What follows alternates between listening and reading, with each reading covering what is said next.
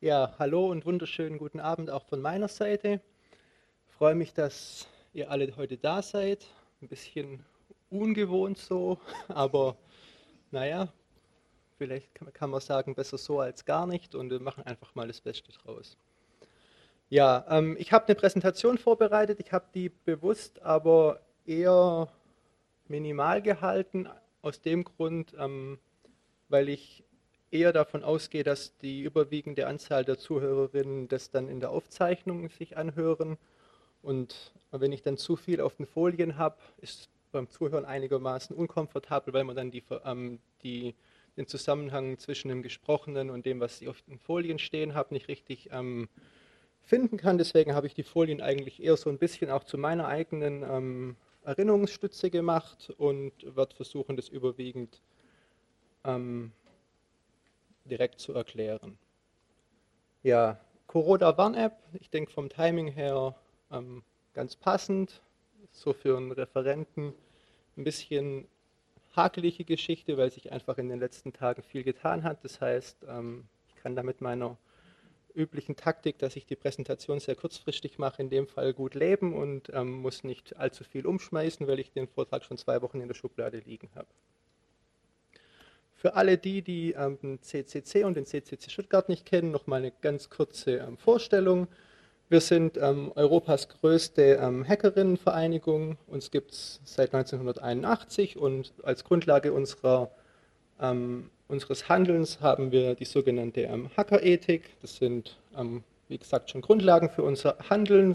Ein paar davon dürften mittlerweile vielen Leuten bekannt sein. Es geht da zum Beispiel darum, private Daten zu schützen und öffentliche Daten zu nutzen. Und wir sehen uns als Vermittelnde im Spannungsfeld zwischen ähm, technischer und sozialer Entwicklung. Also wie hat Technologie Einfluss auf unser ähm, Zusammenleben und wie gibt es auch Rückkopplungen in die andere Richtung. Wir machen als ähm, deutschlandweiter Verein Veranstaltungen, machen Politikberatungen, Öffentlichkeitsarbeit, Pressemitteilungen, haben eine eigene Publikation und sind selber auch regelmäßig als Expertinnen beispielsweise beim Bundesverfassungsgericht, in Bundestagsausschüssen, beim Landtag, direkt bei Parteien oder anderen äh, Regierungsorganis äh, Nichtregierungsorganisationen. Wir in Stuttgart haben normalerweise zweimal im Monat einen Stammtisch, bei dem die Leute ähm, körperlich anwesend sind. Aktuell haben wir das Ganze ähm, ins Digitale verlagert, haben jetzt wieder die ähm, Vortragsreihe, machen Workshop, machen normalerweise hier Krypto-Partys, zurzeit leider nicht und gehen eigentlich auch regelmäßig an Schulen. Genau, ähm, eine kurze Voranmerkung, weil ähm, dieses Thema für uns als Verein auch ein bisschen hakelig ist. Ein heißes Eisen soll dieses Bild ähm, symbolisieren. Ähm, die Meinung, die ich heute Abend vortrage, ist nicht zwangsweise die des Chaos Computer Club oder des Chaos Computer Club Stuttgart, sondern ich bringe da zum Teil schon auch ein bisschen meine eigene Meinung rein. Das ist dann aber dann wirklich meine private Meinung und ähm, wie gesagt nicht notwendigerweise die des Vereins. Und bei, so einer, bei dieser App, die jetzt gerade noch stark in der Entwicklung ist, zwar jetzt veröffentlicht mit einer ähm, grundsätzlichen Funktionalität, die auch die wichtigste Funktionalität ist, aber die App wird weiterentwickelt werden, das heißt, ähm, das, was ich hier sage, gilt möglicherweise in ein paar Wochen nicht mehr oder nicht mehr ganz exakt. Das immer so ein bisschen im Hinterkopf behalten, bitte. Genau, was ich machen will, ist so ein bisschen einfach den Überblick ähm, zu machen, wozu braucht man eigentlich ähm, so eine Contract, Contact Tracing App, wozu soll die helfen, kann die helfen, wie wurde die umgesetzt, wurde die sinnvoll umgesetzt, sodass ihr euch am Ende selber so ein bisschen ein Bild machen könnt, ähm, will ich diese App benutzen, gibt es da Risiken für mich und bin ich bereit, das Risiko einzugehen. Als ersten Schritt habe ich einfach mal nochmal ähm, klar machen wollen, wozu braucht man Contract Tracing ganz allgemein. Ähm, wir alle erleben so das erste Mal in unserem Leben wirklich eine Pandemie und Zielbild soll natürlich sein, möglichst wenig Infizierte zu haben. Dazu ist es dann natürlich hilfreich, wenn ich ähm, irgendwo durch einen Testen Infizierten nachweisen kann, möchte ich ja im Idealfall wissen, mit, zu welchen Leuten hatte diese Person ähm, in den vorherigen Tagen, seit sie möglicherweise in, seit sie infiziert wurde, Kontakt und hat möglicherweise andere Personen angesteckt, die möchte ich im Idealfall schnell herausfinden, damit diese Personen sich in ähm, häusliche Quarantäne begeben können und so nicht weitere Leute anstecken, sodass wir im Idealfall die Anzahl der ähm, Infizierten stark begrenzen können und die Ausbreitung ähm, so minimal wie möglich halten. Aktuell oder sozusagen ja, bis vor ein paar Tagen war das alles und ist es nach wie vor auch noch Handarbeit der lokalen Gesundheitsämter. Das heißt, wenn es ähm, gemeldete Infizierte gibt, nehmen die Leute in den Gesundheitsämtern mit der jeweiligen Person Kontakt auf, in der Regel telefonisch und versucht herauszufinden, mit wem hatte die Person Kontakt, an welchen Orten hat sie sich aufgehalten, um dann von da, davon ausgehend zu versuchen, die Kontakte zu, irgendwie zu erreichen und die ähm, selber zu einem, einem, Test zu bitten oder zumindest mal in häusliche Quarantäne für ein paar Tage, bis es ähm, ausgeschlossen werden kann, dass die Personen sich infiziert haben. Der Nachteil dabei ist, das können wir uns alle vorstellen, wir wissen jetzt halt natürlich nicht zwangsläufig, mit wem wir alles Kontakt hatten, beziehungsweise wer diese Personen alle waren. Also wir reden dann von zufälligen Kontakten, beispielsweise in öffentlichen Verkehrsmitteln oder einfach ähm, Leute in der, ja gut, bei Kneipen haben wir mittlerweile ein System, dass die Leute in Listen registriert werden. Aber wir treffen trotz allem regelmäßig Leute, mit denen wir vielleicht ähm, mehr oder weniger Zeit verbringen, deren Namen oder Anschrift wir nicht ähm, kennen und die man dann dadurch nicht zurückverfolgen kann. Schon vor einigen, fast sagen Monaten, gab es dann ähm, in vielen Ländern, auch in Deutschland, die Idee, ob man das Ganze nicht irgendwie digitalisieren kann. Das heißt, irgendeine digitale Unterstützung in Form von einer App ähm, herstellen kann, die hilft, dieses Contact Tracing zu machen. Wir alle tragen oder fast alle von uns tragen mittlerweile Smartphones in unseren Taschen den ganzen Tag mit herum.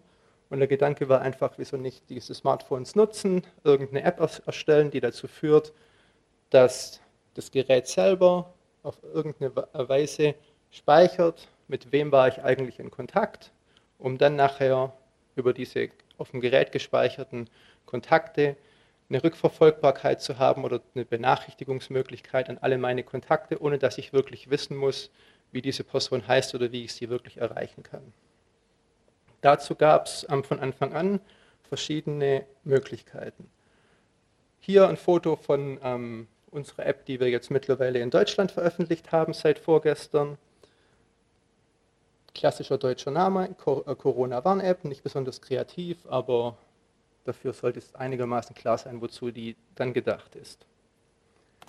Genau, technisch ähm, gab es in verschiedenen Ländern schon länger solche Apps, die auf verschiedene ähm, technische Möglichkeiten zurückgegriffen haben und dadurch versucht haben ähm, zu ermitteln, wer mit wem Kontakt hatte. Technisch gesehen wäre es grundsätzlich einfach möglich, ähm, dass die Handys die ganze Zeit ähm, den, die GPS-Koordinaten von mir speichern, das Ganze dann irgendwo hochgeladen wird, wo ich mich überall aufgehalten habe alle anderen Geräte machen dasselbe, dann wird irgendwo auf einem großen Server gespeichert, wo sich alle Leute aufgehalten haben und wenn es dann einen Infizierten gibt, könnte man auf dem Server gucken, ah, wer war denn da, ähm, wer war denn da ähm, örtlich gesehen in der Nähe und könnte dann dadurch eine Benachrichtigung machen. Hat ähm, rein technisch gesehen mit GPS einigermaßen viele Nachteile. GPS ist zu ungenau, um wirklich zu sagen, wer jetzt mit wem engen Kontakt hatte, weil wir reden ja ähm, hier nicht über, von einer Übertragung über ähm, 10, 20 Meter hinweg, sondern es geht in der Regel um einen Nahbereich, das heißt ähm, um Personen im gleichen Raum oder Personen, mit denen ich ähm, bis auf wenige Meter und auch mindestens das Robert-Koch-Institut sagt, so grob größenordnungsmäßig 15 Minuten lang engen Kontakt hatte. Dafür ist GPS nicht wirklich geeignet, weil es ähm, von der Auflösung her nicht, nicht genau ist und beispielsweise, wenn wir hier heute Abend uns aufhalten würden und sowas mit GPS tracken würden, hätten wir hier unten gar keinen Empfang für GPS, weil GPS in der Regel nur wirklich gut ähm, unter freiem Himmel funktioniert. Zusätzlich hätten wir ein massives Datenschutzproblem, denn wir müssten alle immer unsere Koordinaten tracken und irgendwo ähm, hinschicken, wo wir uns auf, aufgehalten haben. Sowas möchte, ähm, denke ich, nicht wirklich ähm, viele Leute von uns gerne machen, ständig unseren Aufenthaltsort womöglich noch an den Staat schicken, damit der nachher auswerten kann, mit wem wir uns aufgehalten haben. Von daher ähm, eine schlechte Möglichkeit.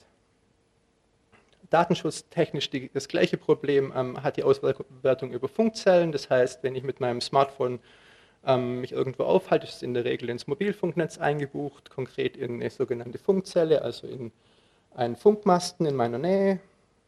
Auch da könnte ich dann immer speichern, welche Leute haben sich ähm, zu einem gemeinsamen Zeitpunkt in den gleichen Funkmast eingebucht und könnte auch das wieder irgendwo zentral speichern und dann da ein Matching machen. Auch sowas wäre in der Praxis ähm, nicht funktionabel, weil einfach zu ungenau Funkzellen können, je nachdem wie groß die ähm, sind. In Städten sind die eher klein, da geht es dann um wenige hundert Meter, aber auf dem Land geht es äh, um wenige zehn Meter in der Stadt, manchmal wenige hundert Meter in der Stadt, aber auf dem Land können die dann auch gern mal über einen Kilometer groß sein. Also auch da funktioniert technisch nicht, datenschutzmäßig ähm, ähm, auch eine Katastrophe. Dann könnte man sich überlegen, ob man ähm, die ganzen Geräte, die man bei sich trägt, ständig ein Ultraschallsignal aussenden lässt. Also immer eine, einen Ton aussenden lässt, den wir als Menschen nicht hören. Die anderen Geräte dann ähm, praktisch immer das Mikrofon anhaben und lauschen, was da für Töne ankommen und darüber eine, ähm, eine Zuordnung zu versuchen. Auch da denke ich, ist relativ offensichtlich, dass man sowas eigentlich nicht haben will, dass das Gerät den ganzen Tag das Mikrofon offen hat und alles mitschneidet in der Hoffnung, irgendwelche Töne von anderen zu hören und natürlich ähm, als Nebenprodukt auch, die, auch alles erstmal ähm, mitschneiden muss, was in der Nähe der Geräte gesprochen wird.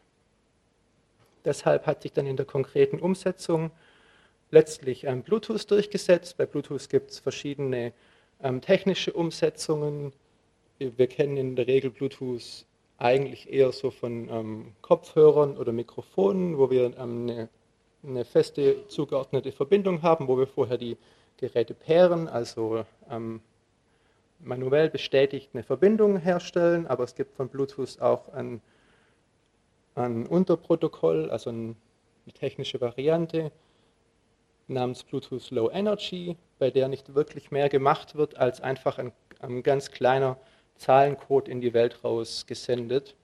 Es gibt da keine Kommunikation hin und her. Solche ähm, Bluetooth Low Energy funktioniert einfach nur als energiesparendes Senden von einem kleinen Zahlencode. Beispielsweise wird, wurde das in der Vergangenheit oft benutzt in Museen. Da wurde, wurde dann an einem Ausstellungsstück ähm, so ein kleiner Bluetooth Low Energy Sender aufgestellt und ich konnte dann mit meinem Smartphone mich im Museum bewegen und ähm, mein Smartphone hat gesehen, wenn ich in der Nähe von so einem Sender bin und konnte mir dann ähm, passend Informationen anzeigen zu dem ähm, Ausstellungsstück, vor dem ich stehe. Ja, genau, diese Technologie ähm, wurde dann jetzt gewählt ähm, für dieses Contact Tracing. Genau, und ähm, das erstmal zu dem reinen technischen, ähm, wie passiert die Zuordnung, also welche Technologie wurde verwendet. Dann muss ich jetzt so ein bisschen ähm, technischer werden und ich versuche es wirklich nicht zu übertreiben, aber so ein paar ähm, Grundlagen muss ich trotzdem vermitteln, weil es da um dieses Thema Vertrauen geht. Denn ich denke, das Thema Vertrauen ist bei dieser App ganz zentral dafür, dass möglichst viele Leute es benutzen. Denn ähm, die App lebt davon, dass sie möglichst viele Menschen benutzen, denn je mehr Leute sie benutzen, ich meine, das ist einigermaßen logisch, je mehr sie benutzen, desto eher wird dann wirklich in der Praxis der Nutzen sein können, denn ähm, ja, ich meine, ergibt sich ja von selber. Ich hatte vorhin schon ähm, erzählt, dass es ähm, bei einigen Apps, die es schon in anderen Ländern gibt, ein sogenanntes zentrales System ähm, gibt. Das heißt, die ähm, Smartphones senden die ganzen Informationen, die sie ähm, sammeln, irgendwo hin auf einen, auf einen Server alle Leute ähm, geben alle ihre Daten, die sie haben, irgendwo hin, in der Regel dann zum Staat oder zu einer Firma, die es für den Staat ähm, bearbeitet.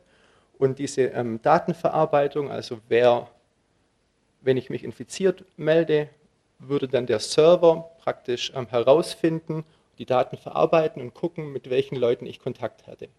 Das heißt, der Server ähm, weiß dann zum einen, welche Menschen infiziert sind und kann dann auch zuordnen, sehen, mit welchen Menschen ich Kontakt hatte. Sowas würde ich zum Beispiel nicht wollen. Deshalb ähm, gab es da schon vor einigen ja, Monaten ähm, hauptsächlich betrieben von der ähm, Schweizer Universität, Entwicklungen, diese ähm, Systeme datenschutzfreundlicher zu gestalten, und zwar in der Form, dass man sagt, man macht diese Auswertung, ähm, mit wem ich Kontakt hatte, nicht auf einem Server, wo Dritte sehen, mit wem ich Kontakt hatte, sondern auf dem Gerät, das ich mit mir trage, selbst, sodass nur wirklich ähm, auf meinem Gerät zugeordnet wird, mit wem hatte ich Kontakt. Und kein weiterer sehen kann, mit wem ich mich zusammen in der Nähe aufgehalten habe. Und das war so im Prinzip über die letzten Monate eine, eine überwiegend politische Diskussion. Es gab einige technische Argumente, dass Leute gesagt haben, okay, so ein dezentrales System kann nicht funktionieren. Ähm, in der Diskussion im technischen Bereich unter den Datenschützern war aber relativ schnell klar, dass es ähm, das dezentrale System das ähm, System der Wahl ist. Dann galt es nur noch, ähm, dieses, diese Thematik der, der, Politik zu vermitteln, denn in den meisten Staaten hat es so ein zentrales System ähm, von vornherein, die, ähm, war die Präferenz von, von den Politikern, weil die gesagt haben, so ähm, sehen wir da die meisten Chancen, dass sowas funktioniert. Man darf dann auch gerne auch ein bisschen misstrauisch sein und sagen, okay, vielleicht will die Regierung ähm, wissen, wer sich mit wem zusammentut. Sowas ist ja in ähm, Zeiten, wo zum Beispiel die Amerikaner auf ihren Straßen einige Proteste haben, wäre das ja eine sehr interessante Information. Wer hält sich eigentlich bei so einer Demo auf? Wer trifft sich vielleicht vorher? Es wären ja alles sehr, sehr sensible Geschichten, die dann in der Praxis dazu führen würden, dass die Leute so, ein, so eine App überhaupt nicht installieren würden und unterm Strich dann dazu führt, dass ähm, das ganze System überhaupt nicht funktioniert, weil es keine Akzeptanz findet. Genau diesen Fall sehen wir aktuell in Frankreich. Die Franzosen haben sich da dafür entschieden, so ein zentrales System zu bauen, was aber in Frankreich überhaupt gar keine Akzeptanz findet. So meine Information liegt, dass wir ungefähr bei ähm, circa 100.000 installierten, ähm,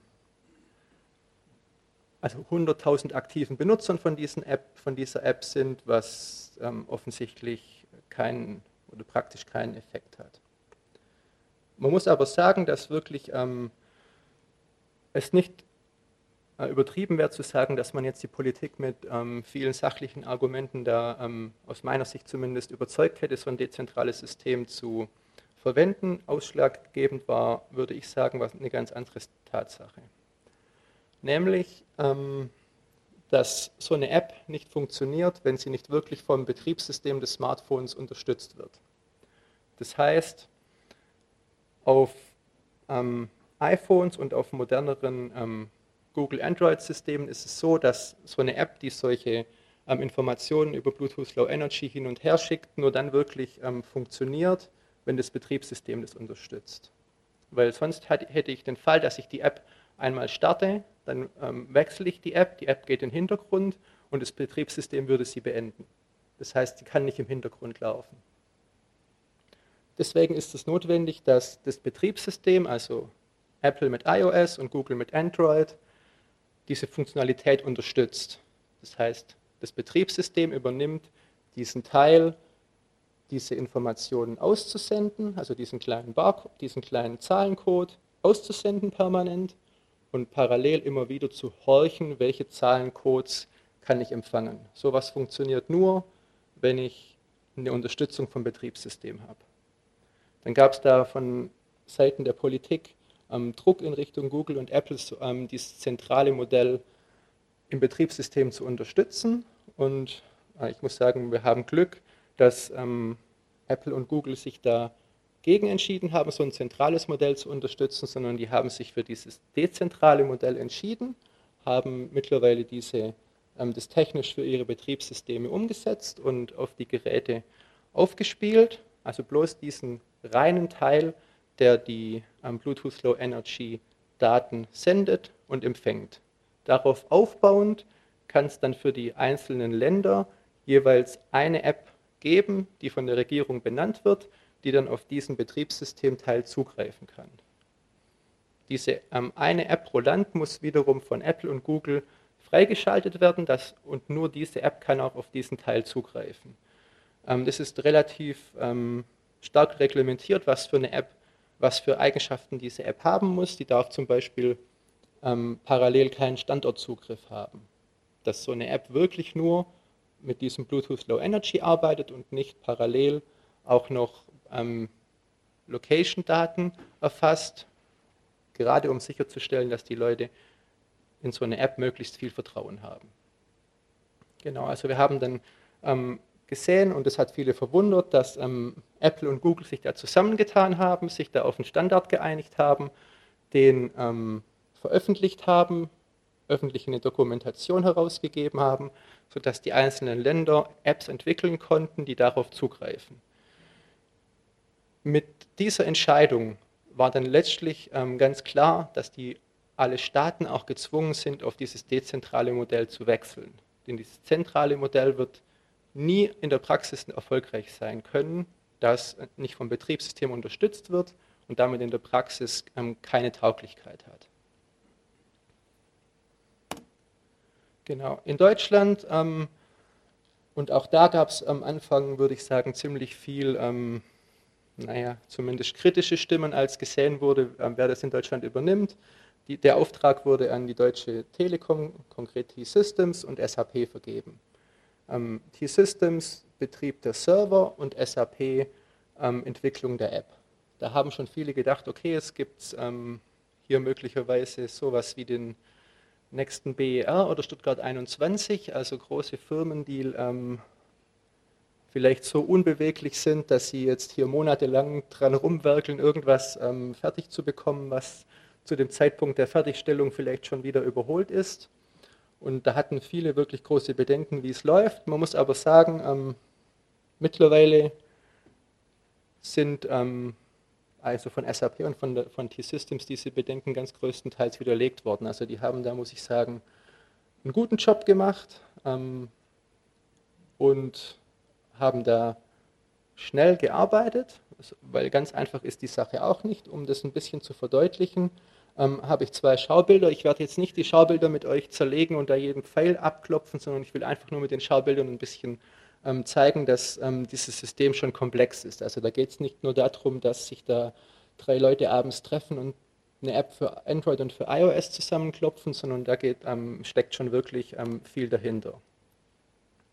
Denn ähm, es geht nicht nur um die um die reine, ähm, die reine App, die auf den Smartphones läuft, sondern ähm, es muss ähm, halt dieser, ein, dieser Server ähm, betrieben werden, der auf dem, und da komme ich nachher technisch noch ein bisschen genauer drauf, ähm, auf dem die Codes ähm, hochgeladen werden können, falls sich jemand infiziert meldet. Dann brauche ich einen Server, um sicherzustellen, dass jemand, der sich infiziert meldet, wirklich auch infiziert ist und nicht einfach jemand zum Spaß sich infiziert meldet und wir dann massenhaft falschen Alarm haben. Und dann gibt es einen Portalserver, der noch ähm, da Verbindungen herstellt. Parallel müssen ähm, die ganzen Testlabore ähm, auch einen technischen Zugang dazu haben, um Leute, um dass ich mein Testergebnis mit der App da abholen kann. Und dann muss es eine Verknüpfung geben zu den Gesundheitsämtern, weil die müssen ja auch benachrichtigt werden. Also das ist wirklich ähm, kein, ist kein simples Konzept. Sieht hier jetzt noch einigermaßen einfach aus. Hier sieht es dann noch ein bisschen knackiger aus. Wirklich ist es nicht der Sinn, jetzt hier großartig viel zu verstehen, aber es will einfach nur ein bisschen zeigen.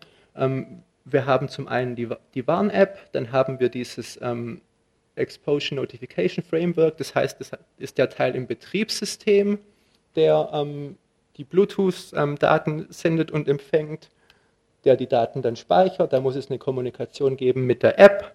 Dann muss dieses ähm, dieser Betriebssystemteil muss mit der Hardware reden, also konkret mit dem Bluetooth-Chip. Dann gibt es dann da halt Kommunikation mit den verschiedenen Servern und mit Hotlines, wenn Leute Kundenbetreuung brauchen, eine Hotline dafür, wenn ähm, so ein Testlabor noch keine, ähm, noch keine digitale Anbindung hat, muss ich sowas ja über eine Hotline ab, bilden können und wirklich ähm, zu Verknüpfungen, wie gesagt, zu den, zu den Testlaboren. Also es ist schon ein komplexes System, was ähm, nicht jeder betreiben kann und auch nicht in, der, in noch einer relativ kurzen Zeit einfach mal so aus dem Boden stampft. Da braucht man letztlich schon Firmen, die da Know-how haben und auch ähm, kurzfristig genug Personal zusammenziehen können, um sowas zu realisieren. Von daher war im Rückblick betrachtet in dem Fall ähm, die Vergabe an SAP und T-Systems eine richtige Entscheidung, ähm, muss aber nicht zwangsläufig für ähm, alle zukünftigen Projekte gelten. Genau, ähm, eine zentrale Forderung, ähm, auch unter anderem von uns als CCC, war, dass die ähm, entwickelte App Open Source ist. Das heißt, ähm, Open Source will heißen, dass der Quellcode, also der, den Teil, den die Programmierer programmieren und der dann nachher in maschinenlesbarer Form auf unsere Geräte kommt, öffentlich verfügbar ist, sodass ähm, interessiertes Fachpublikum reingucken kann in die App, um, zu, ähm, um sich davon überzeugen zu können, dass zum einen wirklich ähm, sauber gearbeitet wurde, dass nicht irgendwelche Funktionen drin sind, von denen behauptet wird, dass die überhaupt nicht drin seien und auch ähm, um eine Qualitätssicherung zu machen, also um drauf schauen zu können, ob vielleicht da ähm, die Programmierer Fehler gemacht haben, die zu Sicherheitslücken Lücken führen, ähm, die dann wiederum das Vertrauen untergraben. Das heißt, ähm, Open Source Software ist nicht gezwungenermaßen sicherer als ähm, eine Software, bei der ich de den Quellcode nicht sehe, aber ähm, würde ich sagen, Open Source ist schon eine Grundlage für Vertrauen, denn es zeigt einfach, dass man ähm, eine Offenheit hat, ähm, sich gerne ähm, auch auf die Arbeit gucken lässt und ähm, interessiert ist, ähm, dass Leute von draußen drauf gucken und vielleicht auch eigene Vorschläge einbringen. Und auch den Teil ähm, hat, haben die beiden Firmen, die das hier gemacht haben, würde ich sagen, vorbildlich umgesetzt. Auch davon waren viele überrascht. Man kann letztlich vom ersten Tag an rückwirkend gucken, was haben die ähm, Leute, die da an dem Projekt arbeiten, wirklich an der App ge gemacht. Man sieht hier beispielsweise, habe ich, der Screenshot ist von heute Mittag, man sieht im Prinzip, vor 20 Stunden wurde das hier gemacht, das hier, vor 23 Stunden das hier, gestern dieses hier, sodass man wirklich sehen kann, okay, was haben die eigentlich gemacht? Wenn ich es mir vielleicht mal ähm, durchgeguckt habe, mich davon überzeugt habe, kann ich gucken, okay, was haben die eigentlich die letzten zwei Tage verändert? Parallel gibt es dann ähm, die Möglichkeit, auch Fehler zu melden öffentlich und man sieht dann direkt, wie reagiert eigentlich das Team auf die Fehlermeldung. Beheben die da einen Fehler oder ähm, versuchen die das Sachen unter den Tisch zu kehren?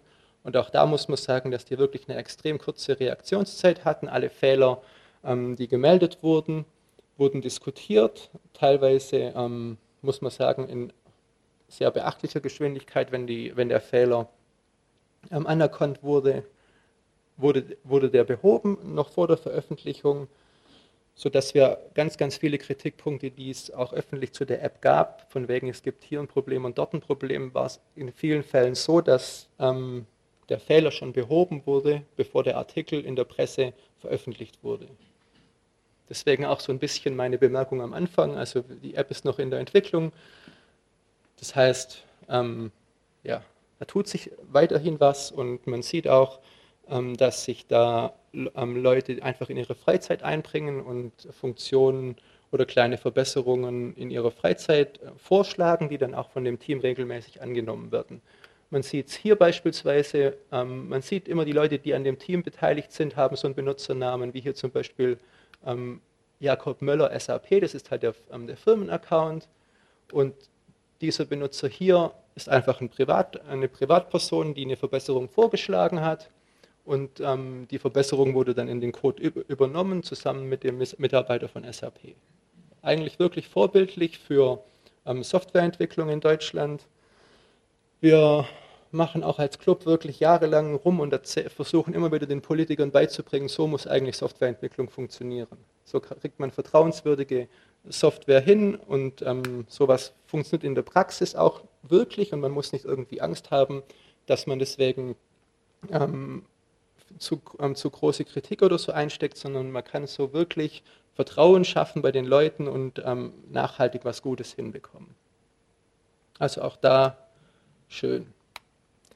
Dann mache ich jetzt so in groben Zügen die Funktionsweise. Also ich gehe nicht hardcore in die Details rein, weil die könnt ihr euch im Zweifel, wenn die euch interessiert, ganz in Ruhe ähm, zu Hause angucken. Ich habe ähm, die Präsentation ist verlinkt auf, der, auf unserer Webseite cccs.de. Bei dem heutigen Vortrag gibt es einen Link zu die, genau dieser Präsentation und ich habe eigentlich bei fast jeder Folie, kann man auch mal drunter gucken, immer wieder ähm, unten Links stehen, wo, wo man weiterführende Informationen findet. Also dieses komplette Projekt ist sehr schön vom ersten Tag an letztlich dokumentiert, sowohl was die Architektur angeht, als auch dann die konkrete Umsetzung in, in den einzelnen Apps.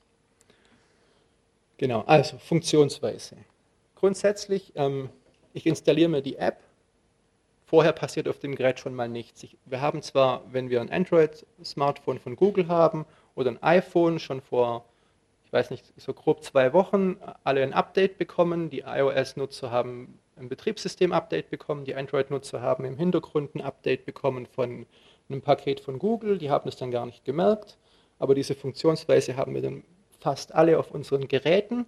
Die ist aber nicht aktiv, solange ich keine, ähm, keine von diesen jeweils in dem einigen, einen Land, in dem ich wohne, Entschuldigung, zugelassene App installiert habe. Erst bei der Installation der App bekomme ich in der App eine, Anf eine Abfrage, ob ich jetzt diese Funktionalität aktivieren kann. Vorher passiert erstmal gar nichts. Genau, ich installiere also die App und ähm, aktiviere die Funktionsweise. Ab diesem Zeitpunkt sendet dann mein Smartphone, ohne dass ich dazu was machen muss und ohne dass ich davon wirklich, also ich merke davon nichts mehr, so eine Zufallskennung. Die Zufallskennung wechselt alle 10 bis 20 Minuten, aus dem einfachen Grund, wenn ich jetzt diese Zufallskennung nur einmal generieren würde und mein Smartphone sendet jetzt ein Jahr lang immer die gleiche Zufallskennung, könnte man auf die Idee kommen, einfach ähm, Geräte aufzustellen, die immer wieder diese Zufallskennungen speichern und man könnte dann mit der Zeit sehen, wann ich mich wo aufgehalten habe. Und so könnte man letztlich ähm, auf den Nutzer schließen.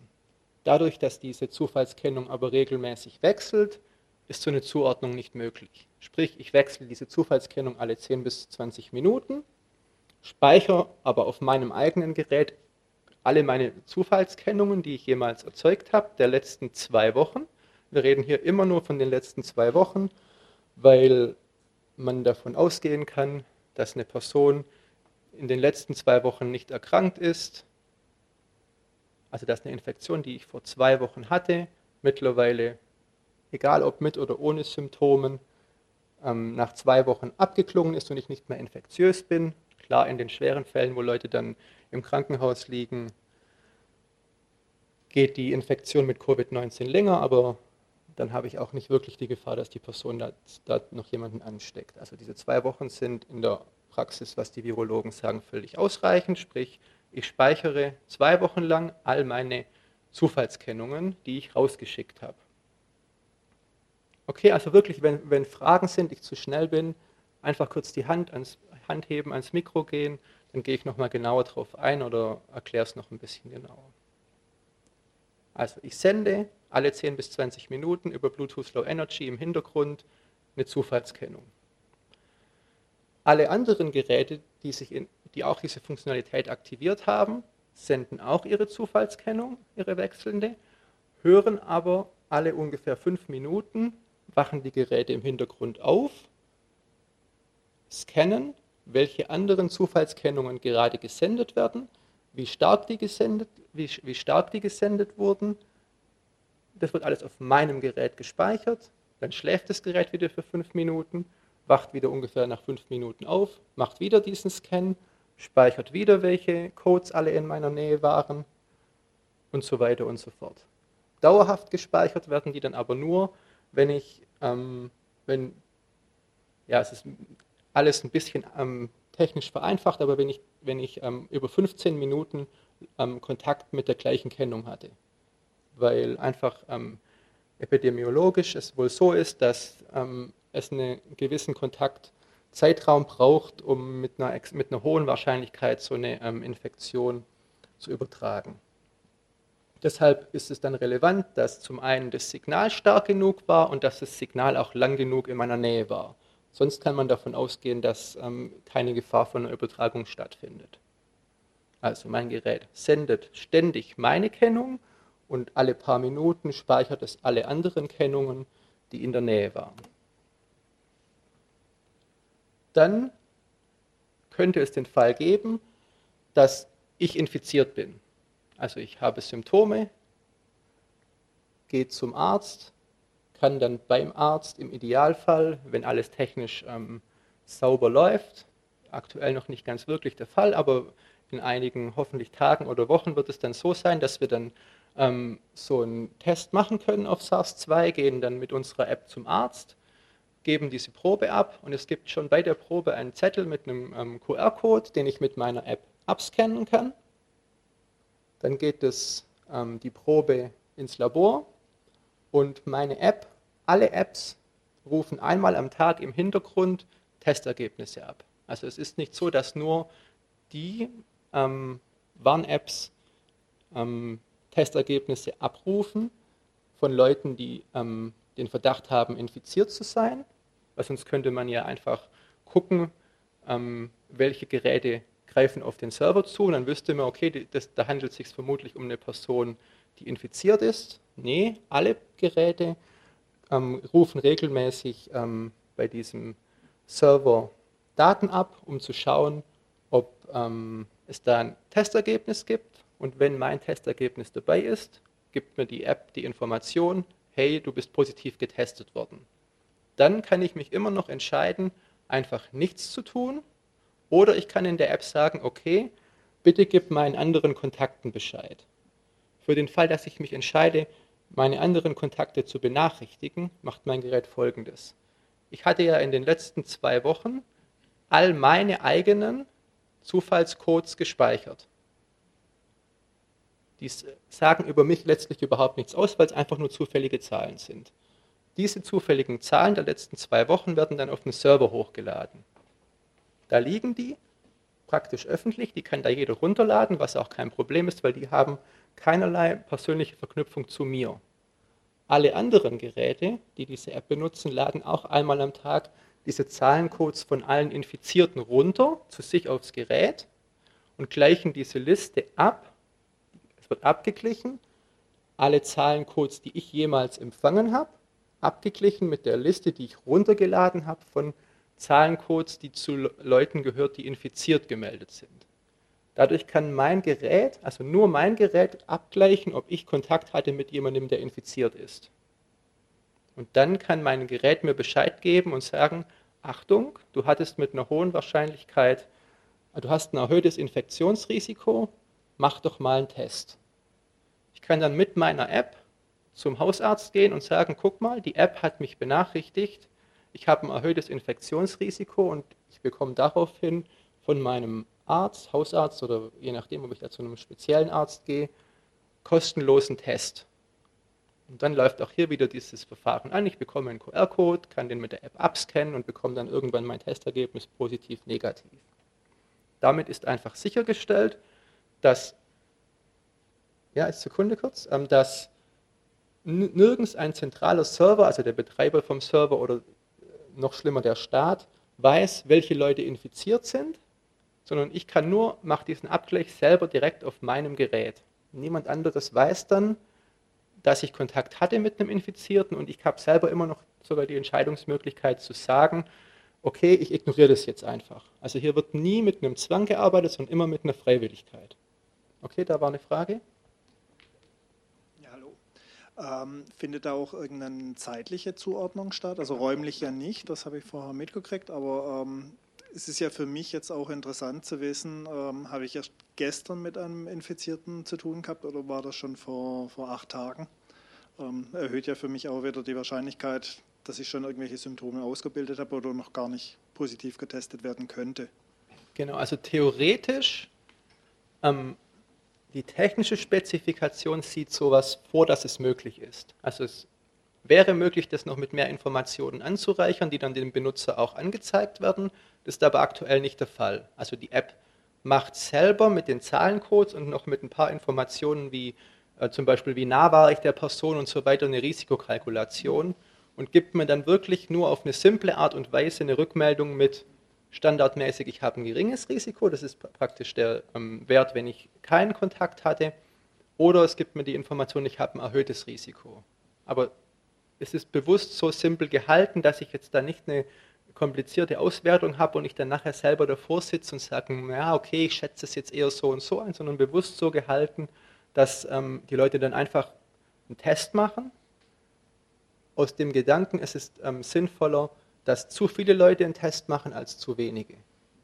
Da ist eine Frage, du musst ins Mikro bitte. Ja.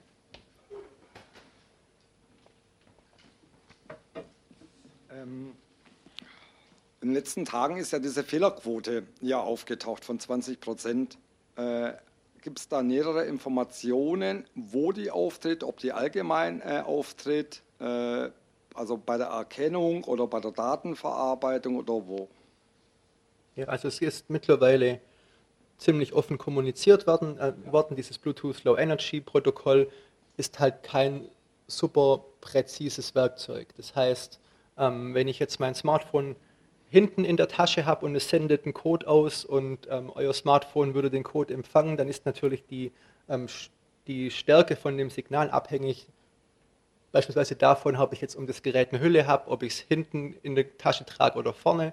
Da gibt es einfach Variationen. Die kann man technisch ähm, auch nicht so fein aus, ähm, auflösen, dass man sagen kann, okay, ich weiß jetzt ganz genau, ob die Person jetzt 1 Meter oder 1,50 Meter neben mir stand. Es handelt sich da schon um einen groben Wert, aber, und das wird einfach auch die Zukunft zeigen, wir haben damit in der Praxis überhaupt noch gar keine ähm, Erfahrung, wie genau das System dann sein wird. Natürlich gibt es eine gewisse Fehlerrate, die wird aber auch ähm, in Kauf genommen. Wiederum kein Grund zur Panik, denn der Sinn ist ja, dass wir ein zusätzliches Mittel haben, um die, um, um die ähm, Pandemie einzudämmen. Das heißt, wir haben lieber zu viele Alarme in der App als zu wenige. Natürlich darf es nicht so sein, dass die App alle drei Tage sich meldet und sagt, Achtung, mach mal einen Test, weil dann würden wir alle irgendwann sagen, ja gut, die App meldet sich halt alle paar Tage, aber da kommt immer nur ein negativer Test dabei raus, das kann ich getrost ignorieren. Die Zukunft wird dann zeigen, äh, man muss dann halt letztlich im Hintergrund ein bisschen die Parameter ähm, anpassen an die Realität, also gucken, wie viele Benachrichtigungen gibt es, sind die ähm, waren die berechtigt oder haben wir hier ganz, ganz viele Benachrichtigungen, extrem viele Benachrichtigungen, die dann einen negativen Test nach sich ziehen, dann war, war das System zu scharf eingestellt und da muss man einfach ein bisschen Erfahrung sammeln. Ich denke, da, ähm, dafür gibt es jetzt auch genug Zeit, weil wir haben gerade nicht ähm, extrem viele Infektionen, diese, diese ähm, Feinabstimmung zu machen. Das wird einfach ähm, für uns alle ein Erfahrungswert sein. Genau, hatte ich jetzt schon erwähnt. Ähm, letzter Schritt, wenn ich dann halt diese Liste runtergeladen habe, mein ähm, Gerät macht diesen Abgleich mit ähm, den Kontakten, mit den Zahlencodes, mit denen ich Kontakt hatte, bekomme ich eine Benachrichtigung, wenn da ähm, jemand Infiziertes dabei ist. Genau. Ja, dann bin ich fast durch. Ich habe am Schluss noch ein, ein, Fazit mit auch ein paar Sachen, die ich vielleicht noch nicht erwähnt hatte. Ähm, ganz grundsätzlich, viele haben dann bei dieser App so einen, den ersten Gedanken, den viele auch bei den Gesichtsmasken hatten, die wir dann alle tragen, die ganz normalen Gesichtsmasken, die man selber herstellen kann, beispielsweise indem man sich irgendwie ein Stofftuch näht oder so eine Standard-OP-Maske nimmt, die ist ja nicht dazu gedacht, dass ich mich vor einer Infektion schütze, sondern sie sorgt dafür, dass ich keine anderen Menschen anstecke.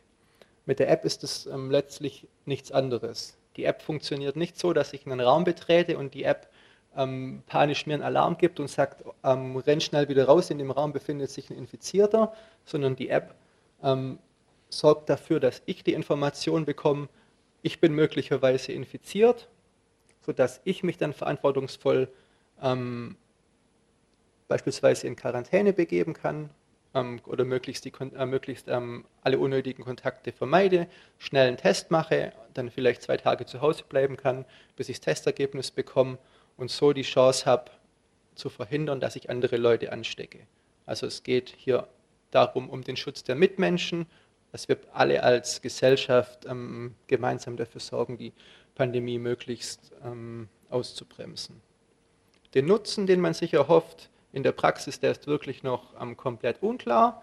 Es gibt ähm, eine Studie, die ähm, so ein bisschen mathematisch aufzeigt, wie ähm, effektiv sowas sein kann und da gibt es dann schon beeindruckende Zahlen, die geht davon aus, dass beispielsweise bei einer Nutzung von 80 Prozent in der Bevölkerung man alleine durch das Nutzen so einer App die komplette ähm, Pandemie beenden könnte und das Virus ausrotten, hat aber dann immer ähm, die Annahme, dass technisch alles wunderbar funktioniert. Das können wir aber aktuell überhaupt noch nicht sagen. Es wird mit Sicherheit nicht zu 100% alles funktionieren, aber es ist, denke ich mal, eine, eine Chance, die wir einfach ergreifen sollten. Und ich denke, ähm, dritter Punkt, da die Gefahr, die wir da damit eingehen, für unsere Privatsphäre, dadurch, ähm, wie die App umgesetzt wurde, extrem gering ist. Also wir benutzen alle schon mal ein Smartphone, in der Regel von Apple oder ein, von Google. Dadurch geben wir schon sehr viele Daten preis. Die Daten, die wir im Vergleich dazu mit dieser Corona-Warn-App preisgeben, sind praktisch in der Praxis, würde ich sagen, unbedenklich, sodass es ähm, möglicherweise vielleicht überhaupt gar keinen Nutzen in der Praxis hat. Der Teil muss sich erst noch beweisen, aber es gibt auf der anderen Seite praktisch gar kein Risiko. Das größte Risiko ist letztlich, dass wir da ähm, ein paar Millionen Euro verbrannt haben, aber wer rechnet heutzutage noch in Millionen? Also von daher, ich denke, ähm, die Chance ähm, sollten wir einfach mal nutzen. Zumal wir wirklich, ähm, denke ich, und das macht dieses Projekt auch, ähm, finde ich jetzt, wenn man mal so IT-Projekte in Deutschland in den letzten fast schon Jahrzehnten betrachtet, das Projekt schon ein bisschen zu einer einmaligen Geschichte. Wir ähm, diskutieren eigentlich auch als CCC praktisch an jedem IT-Projekt ähm, unendliche Probleme und Verzögerungen und Datenschutzverstöße und Sicherheitsprobleme. Im Vergleich dazu ist wirklich hier extrem viel richtig gelaufen, sodass man, dass wir da nicht wirklich einen großen ähm, Kritikpunkt haben. Von daher wenig Gefahr, Nutzen unklar, aber eine Chance. Dann bekommen, bekommen wir als ähm, Verein natürlich extrem viele Anfragen, ja, was soll man die jetzt installieren, könnt ihr die empfehlen? Also wir als Verein haben von Anfang an gesagt, dass wir, und das machen wir grundsätzlich bei überhaupt gar keine Software, gar, ähm, keine Empfehlungen abgeben. Weil wir sind kein ähm, Zertifizierungs, ähm, keine Zertifizierungsstelle oder ähnliches, sondern wir ähm, gucken uns halt Sachen kritisch an, aber geben so direkt keine Empfehlungen ab. Ähm, mir persönlich schreiben immer wieder, also in den letzten Tagen Leute, ähm, soll ich die App installieren, was meinst du? Und dann kann ich natürlich sagen, okay, kommt mal am Donnerstag zum Vortrag und hört es euch eine Stunde lang an. Ich denke, die ähm, wenigsten Leute werden das machen. Ich antworte aktuell einfach damit, indem ich sage, okay, ich habe für mich die Entscheidung getroffen, die App zu installieren, aber letztlich ähm, muss diese Entscheidung jeder für sich treffen. Das ist ja auch mit ein Grund, warum es heute Abend diesen Vortrag gibt, euch ein paar Informationen an die Hand zu geben, damit ihr besser beurteilen könnt, welches Risiko gibt es eigentlich, ähm, ist das Risiko mir zu hoch, weil dieses Risiko kann natürlich ähm, in manchen Fällen auch zu hoch sein. Es kann jetzt ähm, sein, dass ihr vielleicht ähm, investigativer Journalist seid und ähm, es wirklich extrem sensibel ist, mit wem ihr euch trefft. Da könnte man dann in manchen Fällen diskutieren, okay, ist das vielleicht in dem Fall doch irgendwo ein Risiko. Aber wie ich versucht habe darzustellen, so für den normalen Benutzer, der dann auf seinem Smartphone schön seinen Google-Account hat, brav WhatsApp benutzt und die Facebook-App drauf hat, für den ähm, wird die Corona-Warn-App wirklich die geringste seiner Sorgen sein. Meiner Meinung nach. genau, also ähm, ich habe gerade schon einen am Mikro stehen, dann würde ich mir erstmal die Frage nehmen und dann du. Okay. Ja. Danke für deinen Vortrag, war sehr aufschlussreich. Ähm, beim Runterladen der App wurde ich gebeten, nicht nur Bluetooth einzuschalten, sondern auch die Standortdaten. Wenn ich jetzt meine Standortdaten normalerweise immer aus habe, weil ich nicht möchte, dass Google alles mittrackt, wenn ich die Standortdaten hinterher ausmache, dann schimpft die App nicht mehr. Sie schimpft erst, wenn ich Bluetooth auch ausmache. Wie hängt das miteinander zusammen? Könntest du darauf nochmal kurz eingehen? Ja, da kann ich drauf eingehen, aber ich kann es nicht wirklich brutal schlüssig erklären. Okay. Also es ist so, dass ähm, letztlich ähm, es zur Standortermittlung verschiedene Technologien gibt auf so einem Smartphone. Logischerweise GPS. Ich kann aber auch über Bluetooth und über WLAN Standortermittlungen machen. Beispielsweise indem ich ähm, Google scannt regelmäßig mit also alle Smartphones scannen regelmäßig alle WLANs, die sie sehen und verknüpfen die mit dem Standort des Gerätes und schicken das an Google. Wenn ich dann mit meinem Smartphone ein WLAN sehe und sage, hallo Google, ich habe hier dieses WLAN gefunden und diese fünf anderen WLANs auch, sag mir mal, wo ich bin, kann mir Google sagen, grob, wo ich mich aufhalte. Genau. Vergleichbar geht sowas auch mit Bluetooth. Deswegen ist das, glaube ich, so in der Denke von Google, zumindest bei den bisschen älteren Android-Versionen, so, dass es sich bei Bluetooth auch um einen Standortdienst handelt. Deswegen kommt diese sehr verwirrende ähm, Abfrage. Ich kann die aber bestätigen und danach die Standortdienste schon wieder ausschalten. Wichtig ist, dass Bluetooth weiterhin an ist. Okay. Also diese Frage hat, verwirrt sehr viele Leute. Das ist aber wirklich eher ein, ein Benutzerinterface-Problem von Android bis einschließlich Version 9. Da ist es einfach sehr komisch formuliert und ähm, wirft sehr viele Fragen auf. Also technisch aus meiner Sicht und aus allem, was ich gehört habe, ähm, unbedenklich, sofern man danach wieder dieses, ähm, die Standortdaten ausschaltet, wenn man das denn möchte. Einfach nur eine sehr komische ähm, Formulierung. Dürfte ich noch eine zweite Frage stellen? Vielen Dank. Ja, klar. Ähm, du hattest auch vorhin aufgelegt, wo du die GitHub-Liste aufhattest, der oberste Punkt, äh, Nummer 39, Don't Produce Obfuscated Code fand ich sehr spannend, dass du es gerade ausgerechnet das aufgelegt hast. Ähm, ich habe von einigen gehört, dass es sogenannten Obfuscated Code gibt in der App, wenn man die sich installiert. Das merkt man nicht auf einem normalen Android, das merkt man nur auf einem gerouteten oder auf einem Lineage OS. Warum ist Obfuscated Code in der Auslieferung mit drin und äh, kann man das nicht wegmachen? Weil es bedeutet ja letztendlich, um das kurz zu erklären, dass der Source Code, der auf GitHub eigentlich liegt, nochmal verscrambled wird, dass man ihn hinterher nicht mehr erkennen kann, ob das jetzt die, rechte, die richtige Binary ist oder nicht. Genau, also eine schöne technische Frage, die ich nicht, also ich weiß es nicht, dass ich, ich kann nicht wirklich sicher sagen, warum. Ich habe und nutze die Gelegenheit selber, da gibt es ja hier, sieht man ja, ähm, dazu einen passenden äh, praktisch eine Issue, also einen gemeldeten Fehler, dass dieser Code ähm, verschleiert wird. Und dieser, ähm, diese Änderung, die hier dann eingepflegt wurde, sorgt dafür, dass er nicht mehr verschleiert wird. Nach meinem Verständnis ist es irgendwie in den, in den verwendeten Software für die Erstellung von der App so, dass diese Verschleierung standardmäßig an ist und die irgendwie die nur nicht ausgemacht haben. Okay. Diese Verschleierung aber irgendwie immer ausmachen wollten, aber es dann in der Entwicklung erstmal höhere Prioritäten gab. Weil das würde ja den Open Source Gedanken eigentlich ad absurdum führen letztendlich. Und darum finde ich das ein bisschen schade, dass, äh, dass das noch drin ist. Aber gut, müssen wir Ja, ähm, würde den genau Open Source Gedanken nach meinem Verständnis nicht ad absurdum führen, weil ja der Source Code an sich schon öffentlich ist, nur praktisch das, was dann auf die Geräte ausgeliefert wurde, verschleiert. Man kann es halt nicht mehr kontrollieren, ob es da noch dasselbe ist, ja. Genau, man kann es dann ähm, schwieriger kontrollieren. Okay. Man kann es schon kontrollieren, weil ich kann mir den ganzen Source Code nehmen und mir die App praktisch selber auf meinem eigenen Gerät ähm, erstellen und dann vergleichen mit dem, was ich ähm, vom Play Store ausgeliefert bekomme und habe dann in beiden Fällen ja den, im Idealfall den, das gleiche Ergebnis. Aber wenn ich selber übersetze, habe ich es ja nicht obfuscated. Mit den gleichen alten Parametern eigentlich schon. Okay. Aber es, ja, also mhm.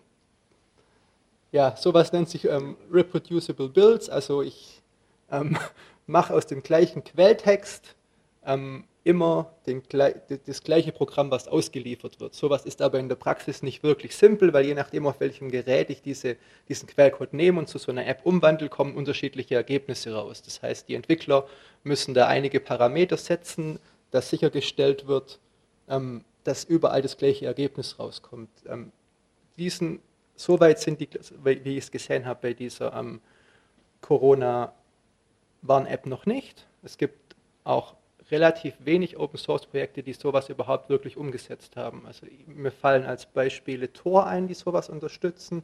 Ähm, der Messenger Signal macht sowas auch. Da kann ich mit einer Programmzeile mir auf meinem eigenen Gerät ähm, den ganzen Messenger bauen und abgleichen, ob der, ob der gleich ist wie das, was der Play Store mir ausliefert. Aber auf dem Stand sind die bei der Corona-Warn-App, soweit ich weiß, noch nicht. Und einschränkend gesagt funktioniert sowas ohnehin nur auf Android, auf iOS funktioniert sowas überhaupt nicht, weil ähm, Apple noch dem ausgelieferten Programm selber ein paar Sachen hinzufügt, die ich auf meinem eigenen Rechner nicht hinzufügen kann, sodass dieser Abgleich gar nie klappt. Okay, vielen Dank. Aber also, ja, ich bin da auch optisch drüber gestolpert, aber ich hatte dann ehrlich gesagt heute Mittag nicht mehr die Zeit, mich da richtig tief reinzufuchsen. Ja.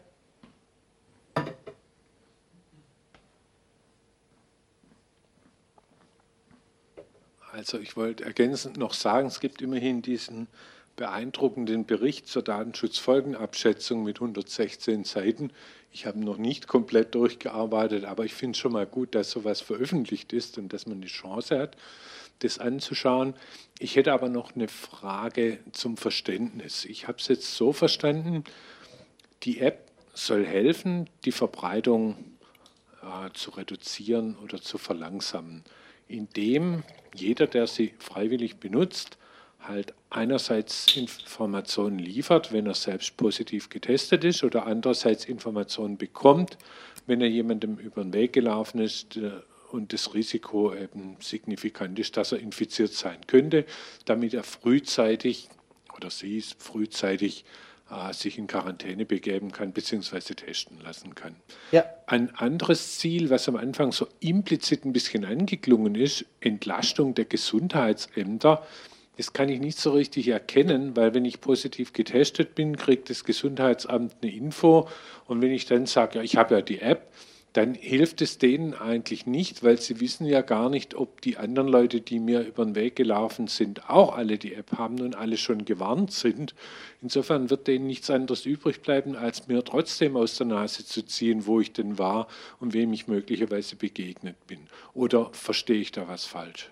Nee, das sehe ich dann schon ganz genau gleich wie du. Also es wird das Gesundheitsamt nicht ersetzen und ich habe auch in der öffentlichen Kommunikation davon ehrlich gesagt nichts mitbekommen. Ähm, es unterstützt sozusagen natürlich die Gesundheitsämter, indem, es, indem ich ja, wie ich vorhin versucht habe zu erklären, von meinen Kontakten einfach in vielen Fällen überhaupt gar nicht weiß, wer diese Person namentlich ist und wie die zu kontaktieren ist. Das heißt, es ist vielleicht eine Ergänzung. Das müssen Sie aber trotzdem probieren. Genau, das Gesundheitsamt muss trotzdem alles versuchen, aus mir rauszuleiern, mit wem ich Kontakt hatte. Weil Natürlich weiß ich ja nicht, ob, ich mit den, ob die Leute, die ich, mit denen ich Kontakt hatte, diese App benutzen. Von daher, ja, eine Ergänzung und vor allem dann eine Ergänzung, wenn wir wieder zu dem Punkt kommen sollten, was wir hoffentlich nicht tun, dass die Gesundheitsämter einfach so überlastet sind, dass die die einzelnen Fälle überhaupt nicht nachverfolgen können. Aktuell sind wir ja in ganz, ganz ähm, vielen Landkreisen in der komfortablen Situation, dass es noch manuell funktioniert. Das heißt, es gibt genug Mitarbeiter vor Ort, die mit den Leuten reden können und Kontakte nachverfolgen können. Wenn wir aber dann wieder einen massenhaften Ausbruch haben sollten, dann ähm, stößt natürlich so eine Kapazität von einem Gesundheitsamt schnell an seine Grenzen. Und dann könnte die App da noch ähm, Fälle abfangen. Wie gesagt, man weiß es noch nicht, aber möglich wäre es.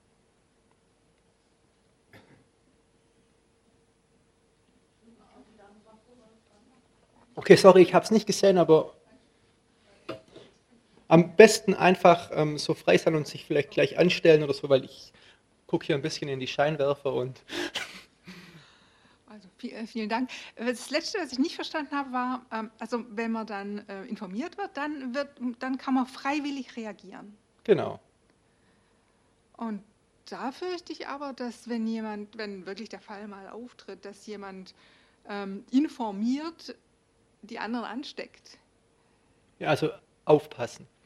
Ähm, es handelt sich um eine meldepflichtige Krankheit. Ja. Das heißt, wenn ich ähm, zum Arzt gehe und einen Test mache, dann weiß das Gesundheitsamt, dass ich infiziert bin.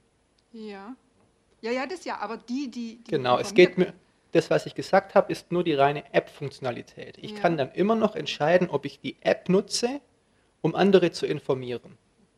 Ach, das, das selbst das das, selbst das muss ich nicht tun. Das muss man nicht tun, nein.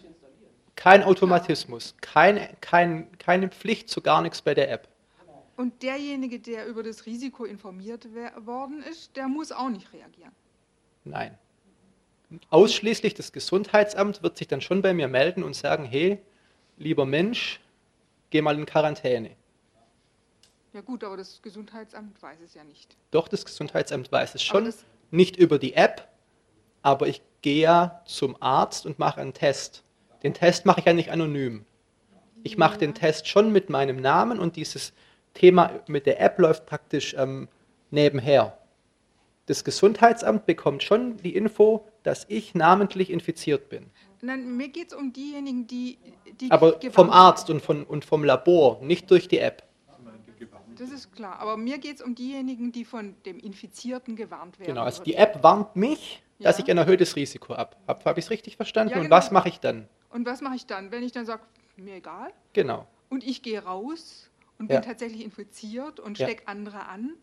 Da würde man doch im Nachhinein dann schon wissen wollen, ob, ob das jetzt jemand war, der, der informiert war darüber, äh, dass er womöglich äh, die Krankheit verbreiten kann oder, oder nicht. Genau. Das könnte man so verargumentieren, dass man das natürlich wissen wollte. Ich würde von den Leuten auch erwarten, dass sie verantwortungsvoll reagieren, aber die App ist nicht das Mittel dazu, sie dazu zu zwingen. Ja, also ich würde dann sein Smartphone packen und schauen, was draufsteht. Ja, das kann, Genau, also grundsätzlich kann ich auch einfach dann die App deinstallieren oder auf den Werkszustand zurücksetzen. Also da gibt es keine, die App funktioniert nicht als Nachweismöglichkeit. Aber so viel kriminelle Energie muss ich dann haben, dass ich das dann verschleiere. Ja, gut, es ist aber das, genau das Gleiche, wenn ich morgen hier ähm, Fieber habe, dann kann ich auch sagen, ja gut, sage ich halt keinem. Ist ja ganz normal, wie viele Leute gehen jeden Tag mit Fieber zur Arbeit. Also ist jetzt kein neues Phänomen. Das wird, da wird die App nicht, nicht grundlegend was ändern und sie ist wirklich so designt, dass sie gerade diesen Zwang nicht ausübt. Okay.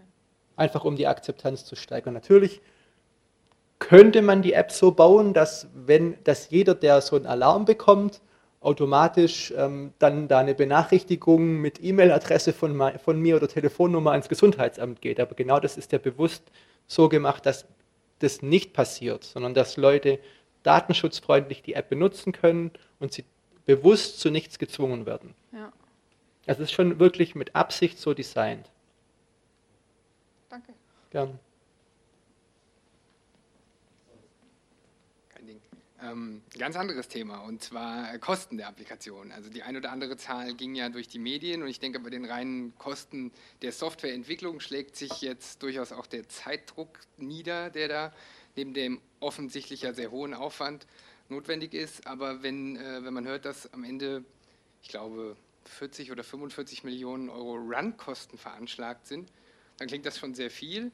Dann reden wir am Ende von, von fast 70 Millionen Euro. Das heißt, jeder Deutsche kostet quasi mindestens mal einen Euro bei dieser App, was ein okayer Preis ist, wenn sie am Ende funktioniert. Aber gerade wenn man diese Run-Kosten anguckt, ist das ein extrem hoher Wert? Ist das ein realistischer Wert? Ich tue mich da schwer, das einzuschätzen. Ich auch. Also ich habe ähm, genau wie du halt einfach auch nur diese, ähm, diese Zahlen gehört. Ich habe jetzt aus dem Stegreif noch nicht mal im Kopf, ob diese 68 Millionen Entwicklung und Betriebskosten auf wie viele Jahre die gerechnet waren. Ich weiß nicht, weiß es gerade jemand? Ja, also es waren irgendwie so 20 Millionen für die Entwicklung und dann nochmal ähm, knapp 50 für den Betrieb ich kann wirklich nicht beides nicht seriös beurteilen, weil ich es wirklich schwer ist zu sagen, was da dahinter steckt. Da geht es halt auch um solche Sachen wie Telefonhotlines für Leute, die Fragen haben. Ich kann nicht sagen, wie viele Leute da sitzen. Was ist ein Menschenleben wert? Ja, gut. Das ist die nächste Frage. Geld ist völlig uninteressant. Ja, genau. Sage ich jetzt mal meine persönliche Meinung, es ist völlig uninteressant, wenn es eine Milliarde kostet. Wenn ein Mensch gerettet wird, ist es Ordnung. Ähm, Ja, gut, also ja, die Diskussion ist natürlich schwierig. Ich meine, da geht es schon ins Philosophische. Ich meine, wie viel ist ein Menschenleben wert? Okay, ja, muss man immer alles tun, um Menschenleben zu retten. Also wir fahren auch mit mehr als 10 km/h Auto, könnten wir auch verbieten, dann würden wir Menschenleben retten. Also da gibt es schon irgendwo Punkte, wo man leider in der Praxis Kompromisse machen muss. Ähm, ich denke, das ist jetzt keine brutale Neuigkeit. Um 70 Millionen für ich weiß nicht wie viele Jahre. Ja, ich, irgendwie schon viel Geld, aber es vielleicht schon vertretbar. Ich meine, man muss halt schon irgendwie sagen, wir hatten jetzt halt auch nicht die Zeit, da eine große Ausschreibung zu machen. Von daher, der Preis ist halt jetzt nicht irgendwie ähm, marktgerecht zustande gekommen durch, durch einen Bieterwettbewerb. Ich weiß nicht mal, ob es wirklich da viele ähm, Spezifikationen gab, also wie viele Leute müssen in den Callcentern sitzen, wie schnell muss ein Anruf entgegengenommen werden. Das sind natürlich vielleicht auch Faktoren, wo dann ähm, der Betreiber das eher extrem hoch ansetzt, damit er ein Polster hat und im Zweifelsfall mehr Leute an die Hotline setzen muss. Also ich kann da weder die Telekom noch SAP groß verteidigen oder anschuldigen. Ich wirklich, ich habe kein richtiges Gefühl. Die Zahl ist groß, aber ob sie jetzt zehnmal zu groß ist, das, sowas würde ich jetzt zum Beispiel nicht behaupten. Darf ich? Ja. Äh, und zwar, also äh, ich kann eine sehr interessante äh, Geschichte von der App in Österreich erzählen. Also die ist eigentlich auch nach einem ähnlichen Prinzip aufgebaut. Nur das Schlimme ist, wenn ich jetzt wirklich also infiziert bin, äh, muss ich die, meine Telefonnummer angeben. Somit bin ich nicht mehr anonym. Ja. Ja. Also äh, ich bin ja noch GI-Mitglied und äh, German Chapter ECM und da gibt es einen tollen Vortrag, äh, findet man unter gi.de. Äh, letzten zehn Minuten ist vom 25. Mai äh, die letzten zehn Minuten anschauen, da äh, spricht der Chefentwickler. Also der auch, ja, gi.de. Also Gesellschaft der Informatiker und also unter gi.de da gibt es einen News-Ticker, Meldungsticker und die, äh, da ist ein Online-Video, äh, also ein YouTube-Video, das ist von, äh, also vom Streaming und da ist dieser Entwickler äh, mit dabei und das war natürlich dann äh, ein K.O.-Kriterium, ne? also bei der Bevölkerung auch. Ja, also ganz grundsätzlich, ähm, es wurde schon erwähnt, es gibt für diese App wirklich viel Dokumentation und wirklich viele Veröffentlichungen dazu, sowohl von der Bundesregierung als auch von ähm, SAP Telekom und auch so zivilgesellschaftlich gibt es dazu viele, ähm, viele interessante Informationsmöglichkeiten. Ich habe halt heute versucht, so ein bisschen quer mal durch alles durchzureiten, damit ihr einen groben Eindruck bekommt. Aber wer sich da vertiefen will, dem wird so schnell nicht langweilig. Ja, bitte. Ja, ähm, vielen Dank erstmal für den tollen Vortrag. Äh, ich habe eine Frage und zwar Anfang der Woche hatte ich die einzige negative Stimme, die ich gehört habe, war von Digital Courage, die, das, äh, die gesagt haben, man soll die App nicht installieren. Die haben dann ein TÜV-Gutachten irgendwie zitiert und noch ein paar Quellen. Äh, kannst du dazu was sagen? Ja, kann ich. Also zum einen, es gibt dieses ähm, TÜV-Gutachten, was ähm, einige Fehler anspricht oder zumindest Problematiken anspricht, die aber nach dem, was ich gesehen habe, alle in der dann wirklich dann veröffentlichten App behoben worden sind. Also es handelt sich da einfach um eine Bewertung von einer Vorabversion. Dann gab es, ähm, ich weiß nicht genau, inwiefern dieser ähm, Bericht von, vom TÜV ähm, auf so eine Studie aus, ich weiß nicht mehr gerade Karlsruhe oder so eingeht. Da geht es darum, irgendwie Benutzer zu de-anonymisieren, de-anonymisieren, indem man irgendwie ganz, ganz viele Bluetooth-Sensoren aufstellt und dann dadurch irgendwie versucht, mit Kamera und WLAN und so Leute irgendwie zu enttarnen. Zum einen wirklich ein sehr akademischer Angriff, der extrem teuer ist und aus meiner Sicht in der Praxis ähm, keinen Sinn macht und kein realistisches Bedrohungsszenario. Und ja, zu Digitalcourage, ja, irgendwie schwierig, sich dazu öffentlich zu äußern.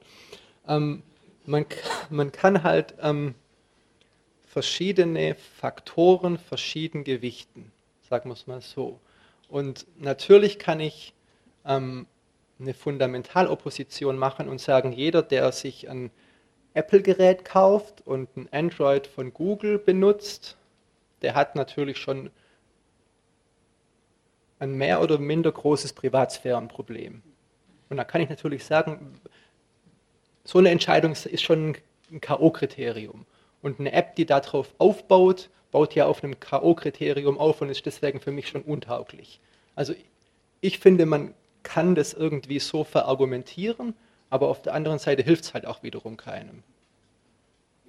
Von daher, ich, es gibt schon Argumente, aber ich würde die überhaupt nicht so hoch gewichten, weil ich habe es versucht zu sagen, wenn ich halt schon so ein iPhone habe, dann habe ich privatsphärentechnisch und noch stärker bei einem Android-Smartphone privatsphärentechnisch viel größere Sorgenfelder als diese Corona-Warn-App.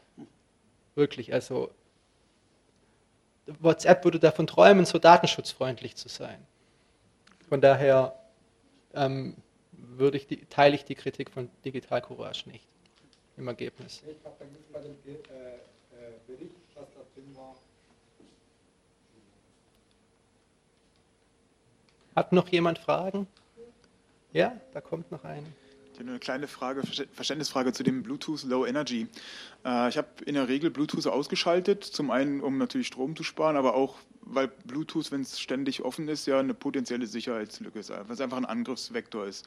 Äh, dieses Bluetooth Low Energy, ist das was, was getrennt vom eigentlichen Bluetooth ist oder hat man damit im Grunde Bluetooth dauerhaft aktiviert? Es kommt sehr aufs Gerät an. Also grundsätzlich ist es ja so, also Bluetooth ist schon grundsätzlich dann an, aber die Gefahr ist trotzdem nicht massiv. Also ich würde sie als zu vernachlässigbar klein bezeichnen. Zum einen, ähm, es handelt sich da schon um einen speziellen Teil innerhalb von so einem Bluetooth-Chip. Der ist, nicht, der ist ähm, nochmal separat von dem Hauptprozessor von, von dem Gerät angekoppelt, weil dieses ähm, diese Kennung, die ständig ausgesendet wird, die läuft wirklich nur in reiner Hardware ganz extrem stromsparend. Da werden, nicht, da werden keine Verbindungen zu anderen Geräten aufgebaut, sondern da wird nur praktisch blind gesendet und dann nur speziell auf diese ähm, Codes hin, die werden empfangen und aufgezeichnet. Natürlich ist es potenziell ähm, eine Möglichkeit, ein Gerät anzugreifen. Keine Frage. Immer wenn irgendwo jemand Daten auf einem Gerät einliest, kann es theoretisch möglich sein, irgendwelche Daten so zu schicken, dass, es, dass man an dem Gerät was ähm, manipulieren kann und es im Extremfall übernehmen kann. Wirklich rein theoretisch. Aber es gibt theoretisch extrem viele Angriffsmöglichkeiten. Sei es über Bluetooth, WLAN, Mobilfunkverbindung, alles Mögliche. Da gibt es wirklich viel. Und ich würde sagen, dass dieses Bluetooth Low Energy, was hier verwendet wird, jetzt kein Riesenscheunentor aufmacht, vor dem ich explizit Angst haben muss.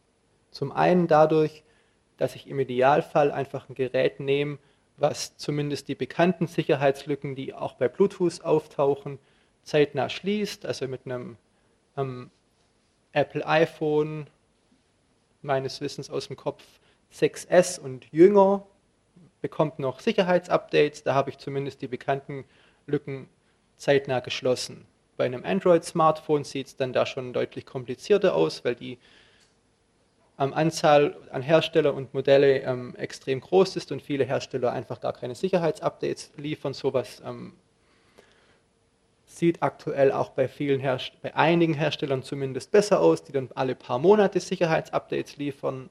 Im Idealfall hat man dann ironischerweise das Gerät direkt von Google und bekommt dann ähm, jeden Monat Sicherheitsupdates. Also den Teil würde ich persönlich schon versuchen abzudecken, ein Gerät zu haben, was zumindest, zumindest regelmäßig Sicherheitsupdates bekommt, dass ich zumindest bekannte Sicherheitslücken dann geschlossen habe bei meinem Gerät. Ob es dann noch unbekannte Sicherheitslücken gibt, ähm, in Verbindung mit Bluetooth Low Energy stehen und die dann gezielt jemand ausnützt, indem er sich mir körperlich nähert in, eine, in, einen, in einen Bereich um die 10 Meter, um dann mein Gerät mit einer Lücke da anzugreifen.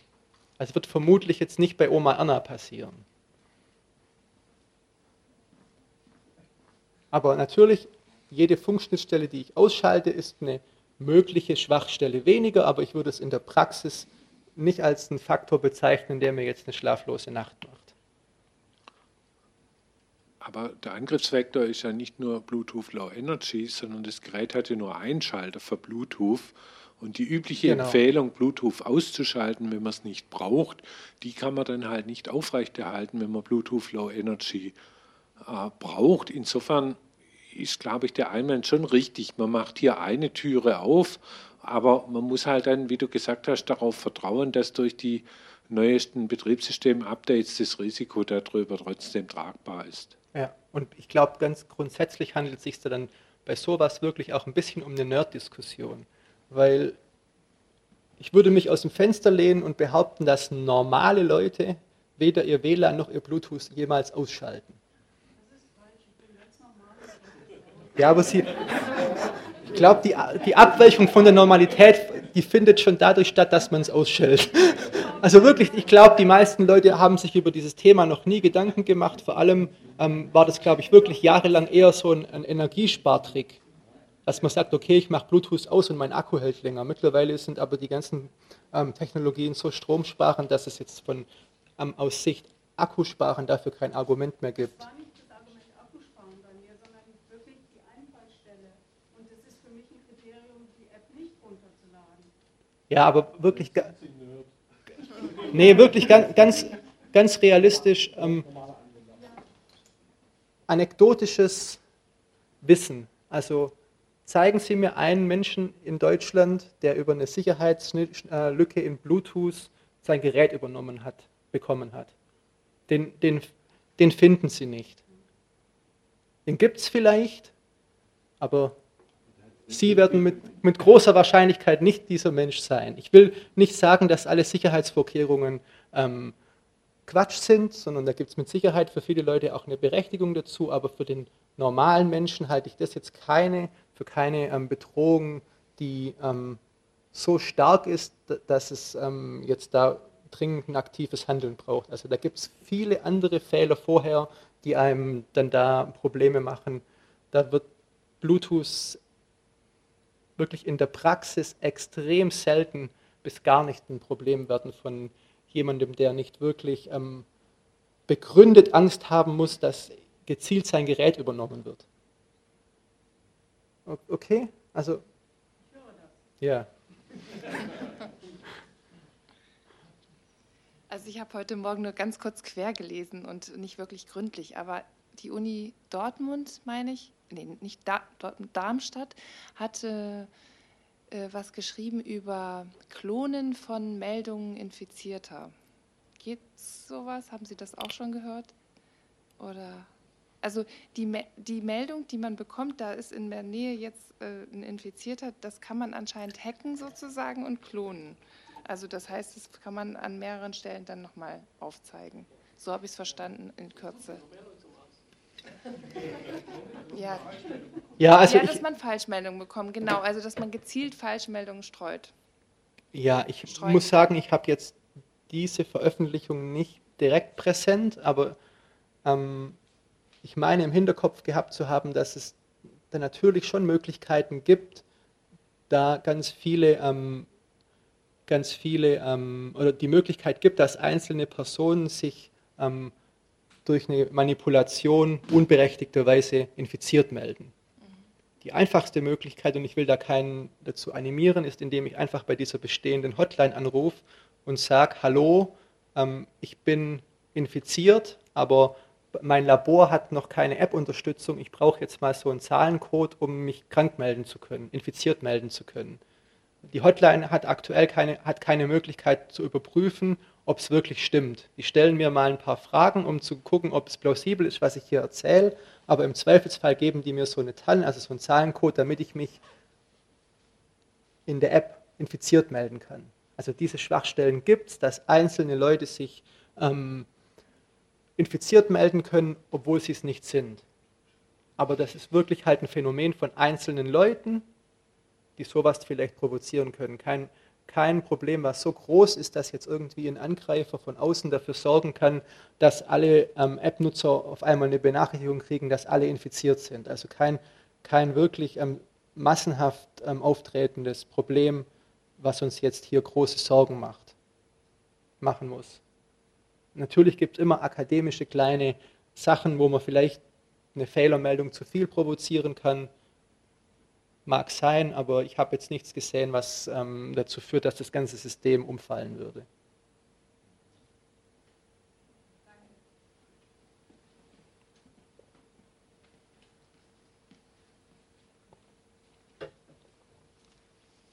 Ähm, vielleicht einfach als Antwort darauf, also das war tatsächlich die TU Darmstadt. Ähm, was die behaupten ist, es gäbe eine Möglichkeit, einen äh, Relay-Angriff zu machen und quasi an ganz vielen Stellen meine Codes auszusenden. Ähm, das ist dasselbe Paper wie äh, das, das auch mit diesem, ähm, wir machen hier Bluetooth-Sniffer und sammeln okay. alles auf. Ich habe es vorhin gelesen, ich würde die akademische Qualität von dem Ding mal so von, wie es aufgezogen ist, eher in Frage stellen. Also ich weiß nicht, ob das mit dem Relay-Angriff funktioniert. Wenn das technisch möglich ist, dann würde das bedeuten, dass ich quasi an ganz vielen Stellen meine Codes aussende, nicht nur da, wo ich bin, sondern wirklich verteilt. Und wenn ich dann das mit einer Infiziertmeldung koppeln kann, dann könnte ich da natürlich äh, Panik verbreiten. Aber ob das realistisch ist, ja. kann also, man, glaube ich, äh, berechtigt in Frage stellen.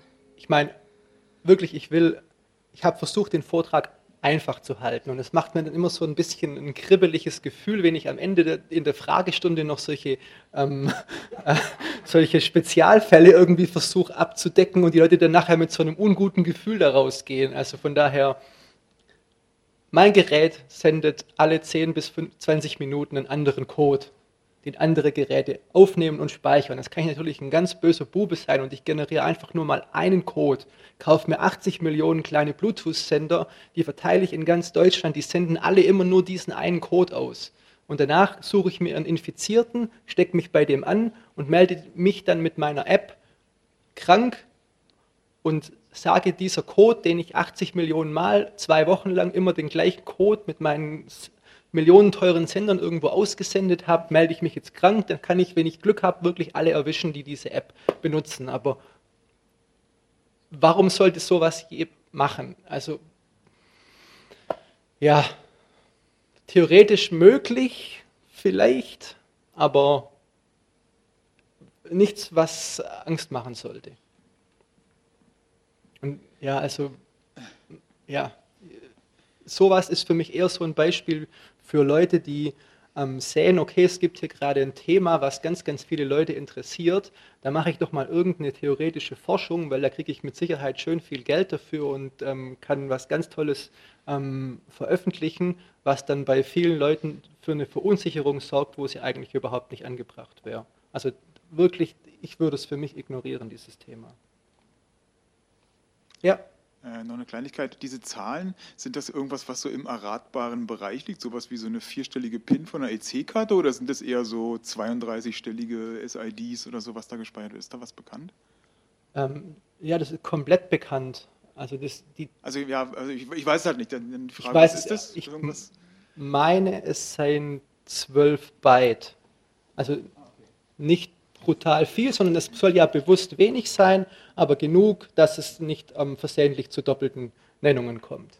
Weil ich will ja bewusst wenig Daten übertragen, weil je weniger Daten ich übertrage, desto weniger Strom brauche ich zur Übertragung, zum Empfangen. Ich muss weniger Daten irgendwo hochladen und wieder runterladen. Ja, aber lässt sich einfach nur eine Zufallszahl. Okay? Gut. Nur was Kurzes. Aber gerade noch so. Ähm, beeinflusst die App die normale Bluetooth-Funktionalität? Man kann wahrscheinlich trotzdem ganz einfach seinen Kopfhörer koppeln, obwohl die App läuft. Aber das ist jetzt nicht, schließt sich nicht gegenseitig aus, ne? Nee, schließt sich überhaupt nicht gegenseitig aus, schließt sich auch nicht ähm, aus, dass es parallel noch ähm, andere Bluetooth Low Energy Funktionen gibt, die man weiterhin auch benutzen darf, weil diese Zahlencodes, die ähm, ausgesendet werden, die beginnen praktisch mit einem charakteristischen ähm, Teil, der diese ausgesendeten Zahlencodes als so ein Contact Tracing Zahlencode identifiziert und das Smartphone verarbeitet dann gezielt diese Zahlencodes nur für diesen Funktionsbereich, der andere äh, Funktionsbereich ähm, vollkommen unangetastet davon. Gut, 3, 2, 1. Ja? Nein! noch-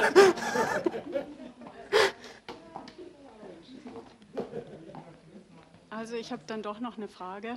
Äh, Und zwar, woran erkenne ich, dass ich die richtige App habe, wenn sie jetzt dann irgendwann gehackt wird? Woran erkenne ich, ob ich die richtige App runtergeladen habe? Mhm. Oder runterladen will? Also im Angebot habe. Na, weil ich einfach in die App ja nur aus dem Apple ähm, App Store bekomme oder von, aus dem Google Play Store und da gibt es halt nur eine Corona-Warn-App vom Robert Koch Institut. Stand heute.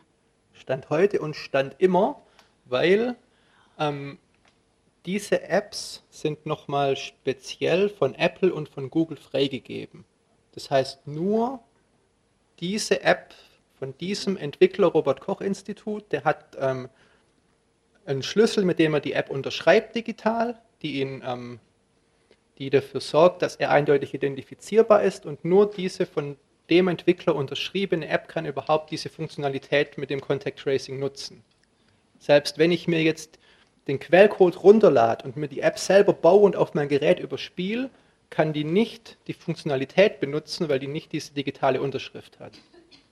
Also die Sorge sollte unberechtigt sein. Okay, dann wirklich genug für heute. Danke für die Aufmerksamkeit. ähm, zwei bis drei Sachen noch. Beim Rausgehen ähm, gerne die Hände desinfizieren. Zum anderen steht da in der Mitte so eine kleine Sparstation. Da dürft ihr gerne ähm, den Vortrag bewerten auf der Skala von 1 bis 10 in Euros. Dann gibt es auch nächsten Monat ähm, einen Vortrag in unserer Reihe und zwar, wer kann mir noch mal helfen? Ich weiß es nicht mehr auswendig.